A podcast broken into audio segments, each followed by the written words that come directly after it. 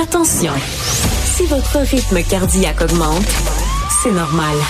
Mathieu Bocoté pense et parle plus vite que son ombre. Alors, dans quelques instants, nous recevrons euh, Simon-Pierre Savard-Tremblay, qui, est député euh, du Bloc québécois Ottawa, critique en matière de commerce international, mais qui a écrit il y a quelques années un ouvrage auquel je pense beaucoup ces temps-ci, dont je vais d'abord vous parler, qui est Despotisme sans frontières. Alors, je résume en un mot l'état de, l'idée de ce livre, mais plus largement sur le thème dont il parlait. La mondialisation s'est imposée à nous depuis les années 90, disons, comme une évidence absolue, l'horizon indépassable de notre temps, pourrait-on dire, pour reprendre la formule d'un autre. Donc, l'horizon indépassable de notre temps, il était impossible de sortir de la logique de la mondialisation. La preuve en étant que ceux qu'on appelait au début des années 90 les anti-mondialistes sont très rapidement devenus les alter-mondialistes. Hein. Ils voulaient une autre mondialisation, mais ils ne sortaient pas de la logique de la mondialisation. Qu'est-ce qu'on voit depuis, je dirais, une dizaine d'années, un peu plus que ça en Europe, mais aussi en Amérique, il y a une révolte aujourd'hui contre la mondialisation. Une révolte contre la mondialisation d'abord parce que plusieurs disent cette mondialisation, elle n'a finalement pas été à l'avantage des peuples qui s'y sont euh, des peuples occidentaux. Euh, il y a en France ce qu'on appelle la France périphérique, donc tous ceux qui finalement paient le prix du libre-échange mondialisé qui favorise essentiellement les grandes métropoles, mais qui en paient le prix, on l'a vu récemment avec la crise des agriculteurs ou les Gilets jaunes il y a quelques années.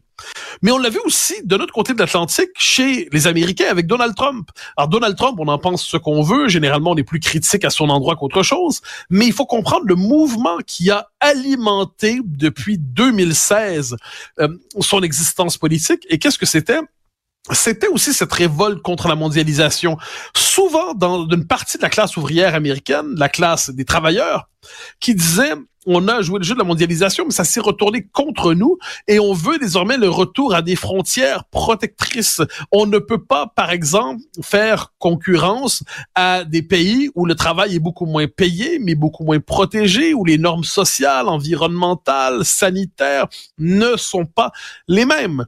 Donc, qu'est-ce qu'on a vu un peu partout? émerger une révolte contre la mondialisation.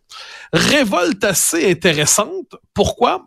Parce que elle se présente rarement sur le mode de l'appel à l'autarcie.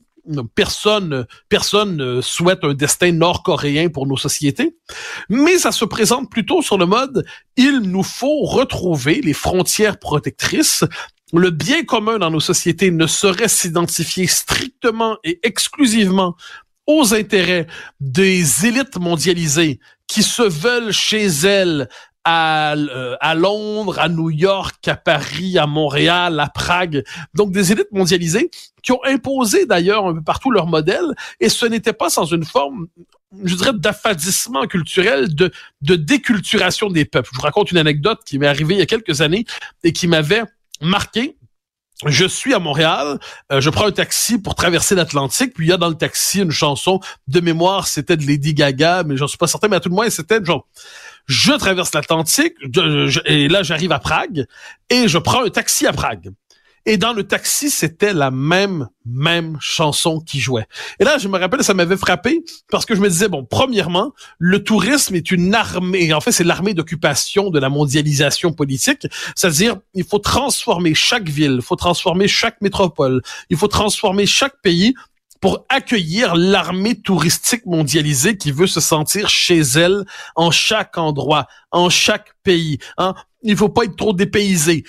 Paradoxalement, on doit se promener un peu partout. Donc, on, on, doit avoir le droit de se promener un peu partout, mais ne jamais trop dépaysé. Mais l'armée du tourisme mondialisé s'empare normalement des quartiers historiques les plus beaux. Hein. On le voit à Vienne, on le voit à Québec, on le voit à Londres. Les villes deviennent en fait des décors. Donc, les villes, les belles villes deviennent des décors pour le tourisme mondialisé, qui veut vivre une expérience vaguement authentique, mais qui, dans les faits, concrètement, qu'est-ce que ça veut dire? Eh bien, il y a un aplatissement des cultures, une homogénéisation des cultures. Donc, tout ça entraîne une forme de révolte aujourd'hui. Et pour en parler, je le vois, il est là désormais avec nous. Simon-Pierre Savard-Tremblay. Simon-Pierre Savard-Tremblay, bonjour. Ah, je ne vous entends pas. Je ne vous entends pas. Euh...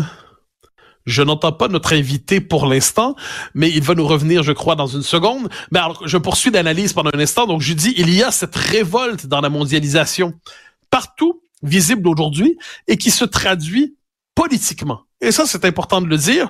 On n'est plus simplement dans une protestation morale, une protestation symbolique, une protestation, la protestation des vaincus qui veulent tout simplement s'opposer à la marche de l'histoire.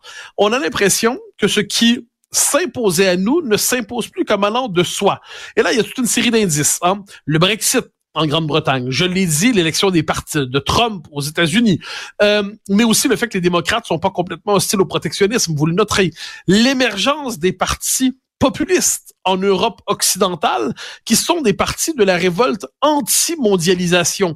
Et c'est, on peut le voir, ça, je, je recevais samedi soir sur CNews où j'ai une émission, je recevais un intellectuel, Olivier Molin, qui disait ce qu'on voit aujourd'hui, ce sont des révoltes non plus pour amender la mondialisation, mais contre la logique de la mondialisation. Donc, qu'est-ce que ça veut dire? C'est un plaidoyer pour restaurer des frontières, des nations, des identités, des cultures, et pour probablement restaurer un peu de démocratie. Et pour en parler, et il est là de nouveau, et je crois que nous l'entendrons, Simon Pierre, Pierre Savard-Tremblay, député du Bloc québécois. Simon Pierre Savard-Tremblay, bonjour.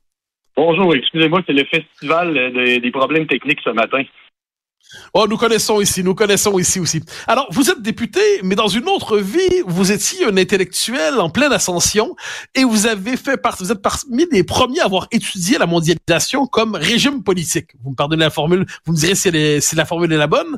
Et j'ai beaucoup pensé à vous ces dernières semaines et notamment votre livre Despotisme sans frontières. Et j'aimerais revenir sur ce livre qui était important et qui l'est encore plus aujourd'hui. Pourriez-vous nous en rappeler l'esprit, rappeler l'esprit de cette thèse? Et avez-vous l'impression qu'aujourd'hui, on assiste à la contestation de ce despotisme? Je vous donne la parole. Alors, écoutez, il y a plusieurs choses à dire là-dessus. Puis, vous savez, d'ailleurs, vous l'avez lu, vous en avez parlé euh, à l'époque dans vos chroniques de ce, de ce livre-là. Et moi, j'ai toujours quand même rappelé les raisons pour lesquelles le Québec, historiquement, on a fait le choix d'embarquer là-dedans. Il y a des raisons tout à fait valables et qui, et qui se valent encore aujourd'hui. Cependant, il y avait une dérive qui était beaucoup liée à ce contexte dans les années 90. Vous vous souvenez à l'époque, donc c'est l'implosion de l'URSS. Il n'y a qu'un seul modèle qui, euh, d'un océan à l'autre, qui finalement, sur les cinq continents, devait à, cette époque-là devenir la totalité pour tout le monde. Et puis là, à l'époque, on parlait donc de citoyenneté mondiale, on parlait de disparition des nations, on parlait non pas de disparition de l'État, mais de sa conversion uniquement en espèce de comptoir administratif voué à attirer le capital, attirer les, grandes entreprises et les investissements chez soi plutôt que chez le voisin, donc ça allait être le plus attrayant possible. Et aussi, on disait que l'avenir, c'est dans les organismes supranationaux et que le summum de la liberté des individus serait la liberté des multinationales. Ça, c'est à peu près l'idée qu'il y avait dans ce qu'on appelait à l'époque le néolibéralisme triomphant.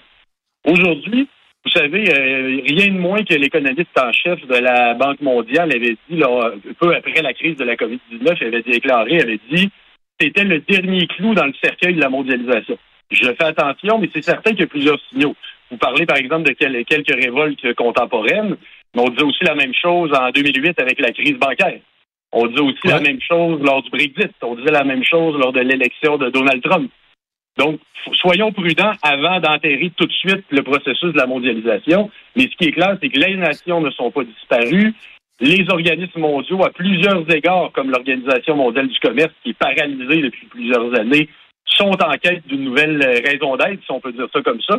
Donc, oui, il y a de la contestation, mais attention, ce n'est pas fini, ce n'est pas la mort de, ce, de, de cette mondialisation-là. Soyons clairs, L'internationalisation des échanges a beaucoup de bienfaits. Dans le cas du Québec, on est une petite économie, c'était le calcul de Jacques Parizeau à l'époque. Faisons partie d'un grand marché, comme ça on ne dépendra pas des soubresauts provenant du Canada. Donc, il y avait cette idée-là derrière. Et les modes de coordination à l'échelle mondiale vont toujours être là. Il va toujours y avoir une forme, de plusieurs formes d'instances mondiales. Mais attention, avant de confondre ces formes-là avec une espèce d'autorité qui viendrait suspendre les souverainetés nationales. Alors, justement, vous avez évoqué les différentes euh, révoltes, dis-je. Je vous soumets des cas. Le Brexit, Donald Trump, la révolte des agriculteurs en France, les gilets jaunes, euh, le, les diagnostics qui se multiplient sur la France périphérique d'un côté, l'Amérique déclassée de l'autre.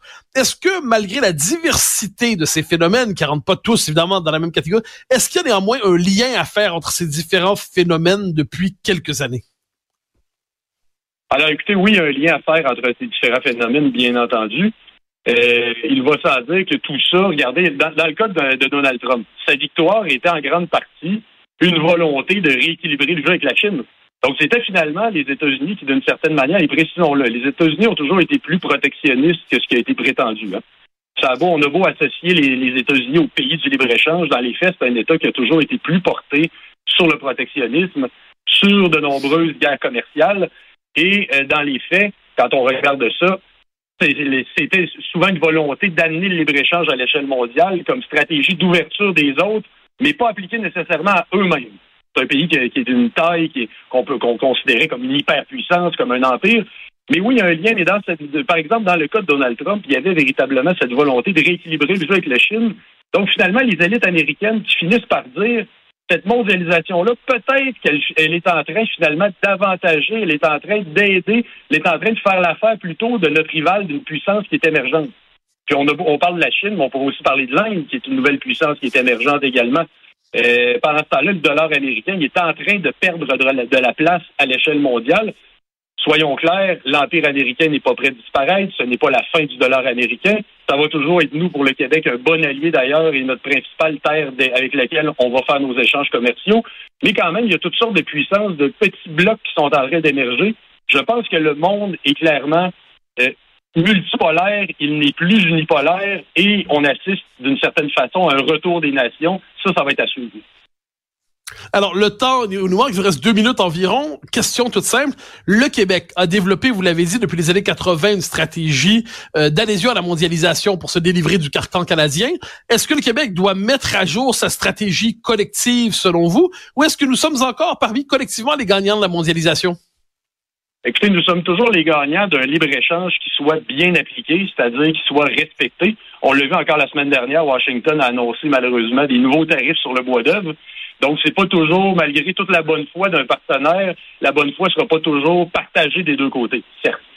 Ceci dit, oui, c'est un calcul qu'il faut continuer de faire. Par contre, rappelons quand même que notre vision, elle est francophone. On a une vision culturellement francophone du monde qui n'est pas la même que celle du capitalisme anglo-saxon. Et rappelons-nous qu'un de nos combats dans l'histoire, c'était l'exception culturelle. Vous vous souvenez, Louise Baudouin, qui, était ministre du gouvernement du Parti québécois à l'époque, qui en parlait énormément. Donc, c'était une volonté de dire, oui, adhérer à un grand marché mondial, mais tout ne doit pas être considéré comme une marchandise, à commencer, par exemple, par, euh, par la culture, comme la culture, par exemple. Donc, je crois que c'est ça la voie à suivre, d'être capable, oui, de viser des nouveaux marchés, mais d'aussi se rappeler et d'être ferme sur le fait que tout ne doit pas être considéré comme un marché. Simon-Pierre Savard Tremblay, malgré ses problèmes techniques, c'était un immense bonheur de vous parler. Nous aurons l'occasion de le faire à nouveau. J'aime rappeler, vous, avez un passé d'intellectuel, assurément un avenir lointain, et vous êtes pour l'instant député de Saint-Hyacinthe du Bloc québécois. Mais je rappelle votre livre, qui date d'hier, mais qui est essentiel, Despotisme sans frontières. C'était un bon livre et qui nous éclaire tout à fait sur aujourd'hui. Merci.